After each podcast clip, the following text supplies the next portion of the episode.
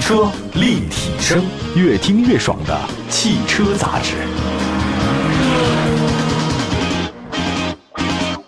欢迎大家收听，这里是全国两百多个城市落地联播的汽车立体声。各位好，我是董斌。您在任何视听平台当中搜“汽车立体声”都能找到我们。来看今天呢，我们的节目当中请到的是 CIBN 汽车执行总编古涛老师。古涛老师你好，嘿、大家好，斌哥好。这个很久没有跟古涛老师能坐在一起聊天了哎。想想那个时候我们一起试车一年多，然后非常开心特。别愉快， 哎呦，真是那个时候的日子特别像日子， 对，现在的日子特别过得。像段子像段子，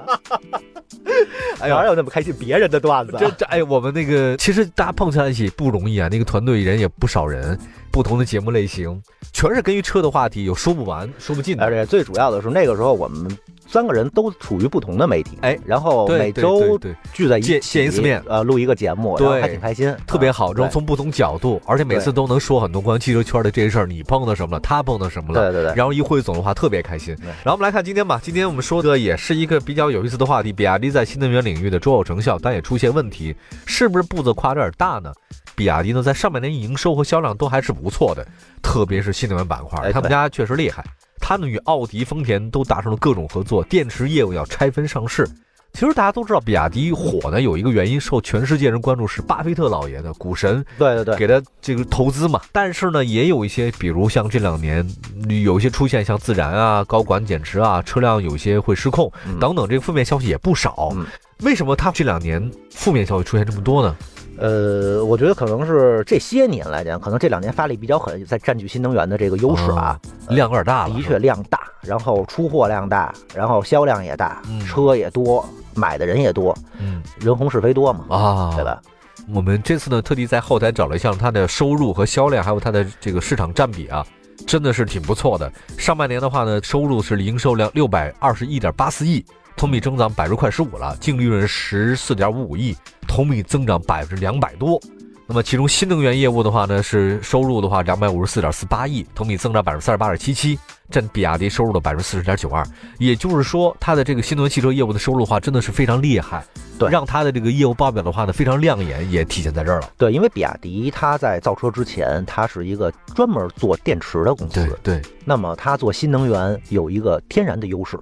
当时比亚迪造车的时候，很多人刚刚开始接触汽车的时候，会有人觉得不看好，啊一个造电池的跑汽车这儿裹乱了。对，呃有这外样行的，有这样的，然后比亚迪的当时呢，凭借着廉价，然后性价比高，打开了一片天地以后，结果赶上了新能源这个风头，哦它就。超上了。超上了因为新能源汽车到现在，电动车已经一百多年了，对对，它的瓶颈的技术突破一直不在电机，一直是在电池。电池，对，因为最早新能源汽车电池要一点五吨，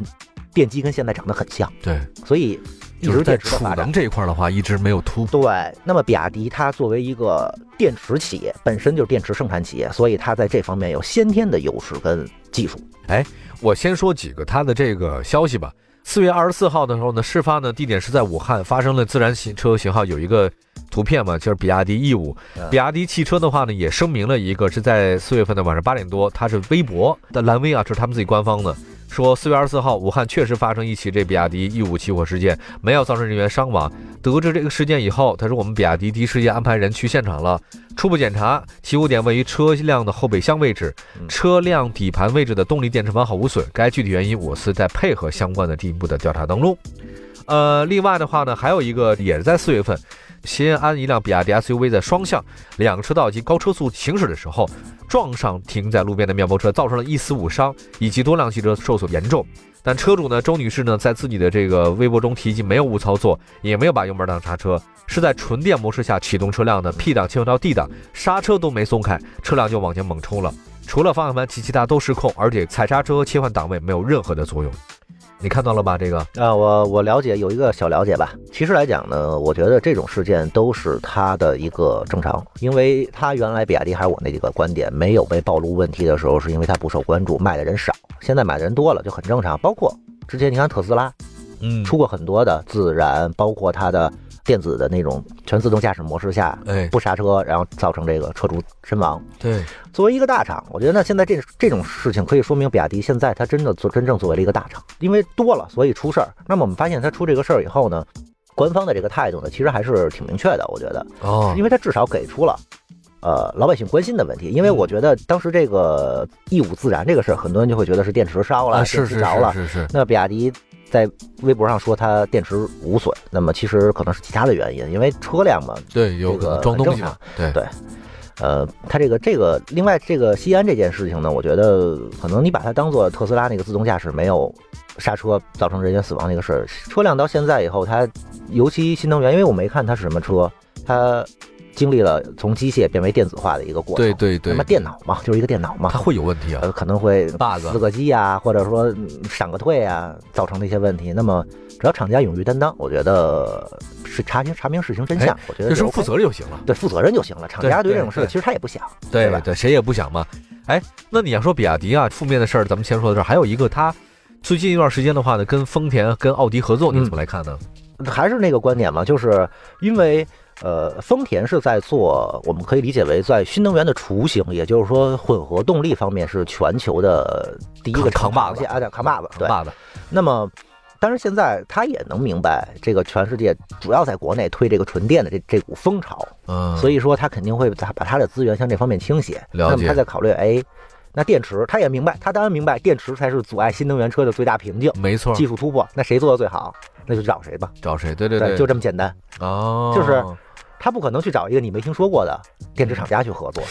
现在国外一线车企跟国内的这种车企进行对等合作的话呢，只有比亚迪。呃，嗯是吧？吉利是收购，那么其实也呃其他也有合合作，比如说那个像那个宝马要跟长城去合资生产这个、啊呃小 mini，对对，他们要宝马跟长城要合资生产电动啊这 mini 在 mini 国内。对，啊，呃，其实很多包括比亚迪之前的腾势不也是跟戴姆勒合作的吗？对对对对，然后对包括那个现在那个芝诺，之前现在没什么消息的芝诺没，有任何消啊，息。对对对对对，芝诺真是真是我原来还挺喜欢那小车的，后来呃没了，它只租不卖哎嘛。对它的营销对吧上出问题了，它的营销上我觉得它有干问题嘛不卖啊？它有所以我我也搞不懂，我觉得它的营销有问题。一辆车你只租不卖的话，倒是倒是挺符合现在咱们说这新出行这种这种出行方式 的。但它那个年代了那个年代买不买账就另外回事了。对呀、对呀、我这只租不卖，我搞不懂它到底什么意思。行，呃，关于比亚迪的这个事情呢，我们到时候再说说它其他的一些问题，比如说它有新车，另外它跟奥迪也合作，还有高管减持，还有厂房着火， 反正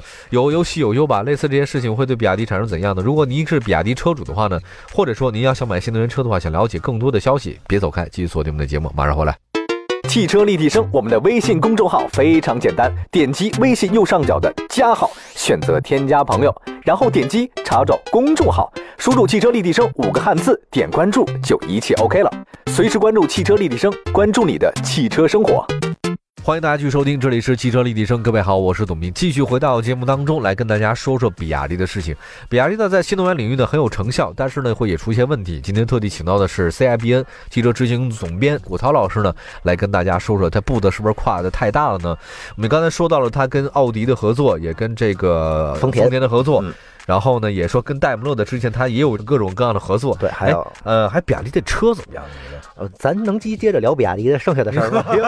我特怕聊比亚迪的车，为什么？产品矩阵拉的太大，车它太有王碎朝序列啊啊，对它那个它不仅有王朝序列，它有一个 E 系列，就是它有有所的有那个新能源的那些专注系于列燃油车消呃费变成电动车。对对对，所以说比亚迪是属于一个特别我特怵的一个品牌为什么，车太多，你真是对你你作为一个媒秦体人，唐宋元你啥都 有。你试不过来。那咱们捡着，我觉得比较重要的说啊，好，咱们说俩吧，好现在太多了，先说俩啊，说这个说说一糖，这因为这回这个他发布了一个就是这个新的糖，嗯糖可能作为比亚迪来讲，它对于它的战略性意义很。大，因为它是这个王朝系列，但它说嗯对这个算是五四二战略。它当时那五四二就是五秒破百，四代表全是四驱，啊二代表百公里油耗两升以内嗯。这个是大约是得有好几年前比亚迪发布唐的时候嗯，同时出了一个五四二系列，所以你会发现老的唐在翼子板上会写一五 四二。那么那现在的这款唐呢，我觉得比原来的那个老的唐好看多了，因为它在外形上啊，它用它新的这个 Dragon Face 就是会显得更有原创一对些。龙脸嘛，对对对，龙脸。有中国元然素，后大唐最大的卖点是什么呢？嗯就是错位，特别的错位。哦，你想，它唐是一个中型 SUV，对哎，这个也是比亚迪玩的很聪明的，因为紧凑级 SUV、小 SUV 打的跟热窑似的，没，错没错中型 SUV 相对真空，啊，国产品牌也好，合资品牌也好，相对真空，对手少，啊那么压力就少，而且它的价格定价呢，它的拿它那个汽油版来说。它十二万九千九到十六万九千九，嗯哼，这是一个小 S 合资小 SUV 的售价，哦，对吧？对，十六万九千九基本上它的顶配等于很多合资品牌的紧凑级 SUV。明白，那我们说我们不管合资，我们就跟自主比，好没毛病。嗯，我们想，我现在拍脑袋能想到的这个自主级的、自主的这个中型 SUV 有几个？呃，VV 七，魏的 VV 七，但 VV 七十六万九千八起，对，低配版那是等于低配的等于它的顶配版，对对吧你？要买的好的话得二十万呃，对，得，VV 七就是对高端的 VV7 二十万得左右得那个什么，然后呃，还有长安的 CS 八八五啊虎配，那 CS 八五虎配呢，倒是价格也合适，跟它能对得上点儿，但有一个问题，小。这个车很大吗？唐长大约的长宽高是将近五米的车长，哦然后两米八以上的轴距。哦，那么 CS 八五酷配只有两米七出头的轴距，而哦且它低配一点五 T，嗯唐汽油版的全系二点零 T，嗯，而且它分五六七三种座椅布局。哦，那么我们还可以跟呃，比如说。再有一个，现在这几年比较火的自主品牌的这个广汽传祺这传奇啊，啊，传祺的 S 呃 GS 系列很猛对啊。对对，那么中型的来讲呢，它有两款车，GS 五跟 GS 七，嗯那么都比这个唐要小。嗯但是 GS 五虽然便宜，但也它也是低配。嗯嗯 GS 七虽然高配了，然后也好多了，但是十五万两千八起。明白，那还有一个，咱们国产 SUV 老大哥，哈弗哈佛啊， H 七，对吧、啊？ h 七，哎，这终于找到一个在体积上比唐大的了，嗯，就是它的轴距会比唐略长嗯，但是长宽高都会稍微的比唐要小一点，那算伯仲之间。嗯，然后并且也是全系配 2.0T，而且动力比唐的这个动力还好，因为唐的 2.0T 说实话，它的扭矩只有320牛米，对对，一百四十一千瓦，很保守。对，明白， H 7呢达到了355牛嗯米，一百七十千瓦，又激进很多，基本上等于了现在宝马328的一个动力。嗯那么而且它配的是七速的双离合，唐配的是六速的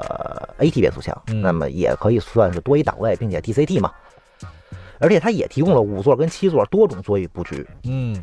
但是呢，它十四万二起售价，不过现在终端优惠能到十二万多，也就跟唐你说那个哈佛 H 咖啡七时是吗？机对哦，然后这样的话跟唐眼儿对眼儿的打了一个平手，啊，跟唐能包括像 EV，它能打的也就是哈佛 H 七了。但是有一点没说完，嗯十二万的这个低配车对比唐的低配车 H 七缺了太多东西，嗯，比如没有倒车影像，啊，没有远程启动，没有皮革座椅，没有 LED 大灯，没有自动空调，没有多温区空调，这些对于唐来说都是标配的。明白，那么 H 七没有，那这些东西加一块儿，其实要超过不得止上两万万，，不止得两万。上得对上万了。对对，所以这就是唐它能这么猛的一个原因。哦，它这配置这么高，对，它一直错位，比亚迪的打法一直很错位，嗯就都是错着打。这挺好的这个嗯车型。哎，要这么说的话的话呢，其实它这个像秦唐、宋元这些电动车，还有包括燃油车，还有一系列的话，在市场中很有优势啊。这么看起来，对啊，它在市场上打国产这些对手的策略，就是一直是要么我比你便宜，要么我比你大，要么我比你配置高，要么我比你动力好，嗯，就是是你总有一点不如我哎，。它怎么能做到这些呢？研究市场呗，把市场所有的模型分析出来以后，然后去针对性的做自己的车。啊，嗯现在那个包括这个唐系列的话呢，销量有多少呢？现在估计、呃，我还真没怎么看销量，因为哦，但是我从马路上的目测销量来看，的确哦这还是挺多，挺多的对，糖很多，嗯，我前两天还有一个同事问我，他要买电动车，问我买哪个好，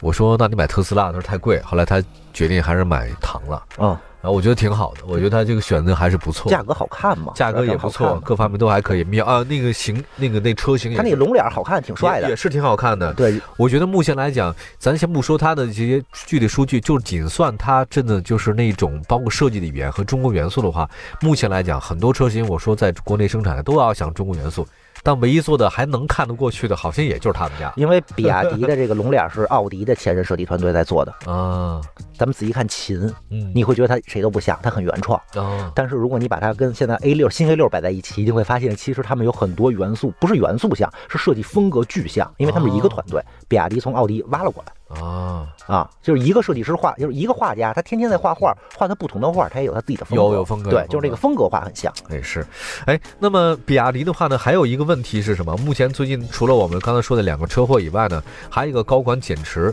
还有一个它的厂家的着火。一般来讲，我们都觉得如果高管你要对这个企业很看好的话，应该是增持啊，或者不动。嗯那你要减持的话呢，是有问题的。比如说，这个比亚迪的董事夏佐权是减持了约四百七十万股，约好几亿，二点三亿嗯。一八年七月份的时候呢，曾经减持过了。除了他以外，比亚迪另外一高管叫吴金胜，也在今年二月份减持六十万股嗯。反正这个高管减持。第二个是厂房着火，今年六月份，比亚迪位于深圳市坪山区的总部一厂房突然起火，但没有人员伤亡，这个算事儿吗？不算事儿吧，因为嗯高管减持是一个商业的问题，嗯对吧？一个资本的一个博弈，它有可能是新的资本的注入洗原来的资本，有可能啊啊，因为咱们我不知道，因为这事儿我对于经济方面没有斌哥 这么懂。斌哥，我斌哥原来一直是做经济的这做做哦个，财经的呃，特特别有特别有经济头脑。我也啊 还行 吧。人还与行人吧之间最好的交流方式就是相互吹捧，对吧？不，这叫实话实说嘛，对 对这对，就是这个事儿嘛，对吧？？所以说，我觉得这个不叫事儿吧，它可能就是一种资本的一不种是，。他就可能自己缺钱了呗。再说一个啊，就是比亚迪呢，现在其实大家都知道了，这个情况是这样的，它出了很多车型，确实也卖的还可以，它这个速度也很快，但是面临着非常多非常负面的消息都会存在的。那你觉得比亚迪它未来它会变得越来越好吗？我觉得，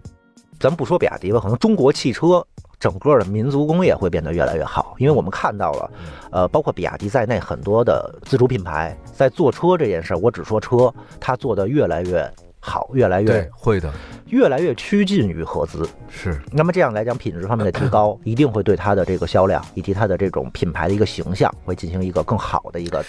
发对展。，就是这个你说这话吧，我我突然想到，这这两天晚上我看了那个篮球了，中国嗯国际那哎个呀篮球比赛，大晚上的给自己是是，我天，干什么？不好吗？我看咱们中国队跟其他几个队的比赛，最后一场是中国对尼日利尼亚。日利亚我印象最深的，你知道是什么吗？嗯我就悟出一个道理来，就是我们不是说中国球员的这个问题啊是有多少，我觉得还心里胆怯。我们对于亚洲这球队吧，比如打韩国，好家伙，一个个的倍儿倍不儿是达特血腥，特血腥，然后特别有男子汉气概。但是呢，一面对这个欧美，还有包括世界上的一些这个其他的一个队吧，也不是说他们是他们比我们打得有多好，我觉得咱们到那边不敢投篮儿，就一直在犹豫，就示弱，一直在示弱。对比如说也有那么几个不太示弱，像易建联不示弱，方硕也没示弱。啊对，就是打的比较比较比较激狠啊进。啊我我愿意打，我愿意，我愿意砍，我愿不管我 哎，对，中中不中，他我至少我愿意干这事儿。其实篮球就是对抗性运动，这有一个问题，咱俩跟咱汽车是一样的，嗯什么意思呢？就是说，经过这两三年，哎，咱也发现咱们也能打篮球，也能是造汽车，而且做的也不算差，至少在亚洲范围之内，我们还是扛把子的。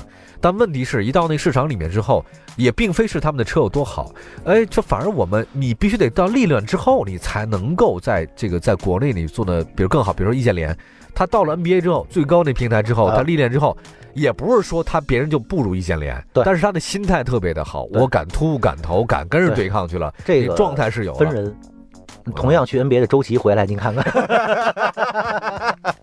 对吧？咱咱不说篮球，说车哎咱，说，哎，说咱们的车一定要跟到市场上去历练，对一定要跟到。我们国产很多其实自己的这个车做的已经是不错对了，，千万别觉得外国车做的比我们到底有多好。呃，咱们说车这事儿吧，曾经曾经很多年，我给人推荐车的时候，我都是说，如果你的预算能上进口就不要合资，能买合资就不要自主。哎那么我特希望打脸，打自己脸。哎，那、现在，当然我也看到了，国产车越来越好，越来越但是现在我还没有勇气去推翻我之前的论调，嗯嗯我觉得还是有很多的不足，我们还需要有上升的空间。是是是。其实这个也希望咱们的中国这个几大球，包括咱们中国的汽车得越来越好吧。对这是我们那的肯定的这个是美好的一个目标。行，再次感谢古涛老师来到我们的节目当中，这里是汽车立体声，我是董斌，祝福所有的汽车朋友们都能有一个美好的汽车生活。我们下次节目再见，朋友们，拜拜。拜拜。